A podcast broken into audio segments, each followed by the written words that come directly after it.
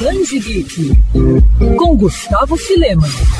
A Pipoque Nankin vence pelo quarto ano consecutivo o prêmio de editora do ano do Troféu HQ Mix. A premiação considerada o Oscar dos quadrinhos brasileiros foi criada em 1988 pelos cartunistas Jal e Igual para premiar e divulgar a produção de histórias em quadrinhos, cartões e charges nacionais. Em 2021, o evento homenageou o apresentador Serginho Grosma e teve como modelo para seu troféu a personagem bruxinha da desenhista e escritora Eva Furnari. A taça foi esculpida por Wilson Iguchi. A categoria de desenhista nacional ficou entre Ana Luísa Coller e Chico. Já o autor de Jeremias Alma, Rafael Calça, ficou no primeiro lugar na categoria roteirista nacional. A desenhista Bill Kizev faturou a premiação de relevância internacional. Uma novidade desse ano foi o anúncio do vencedor do troféu Projeto Especial na pandemia. Devido à grande quantidade de inscritos, cinco títulos foram premiados.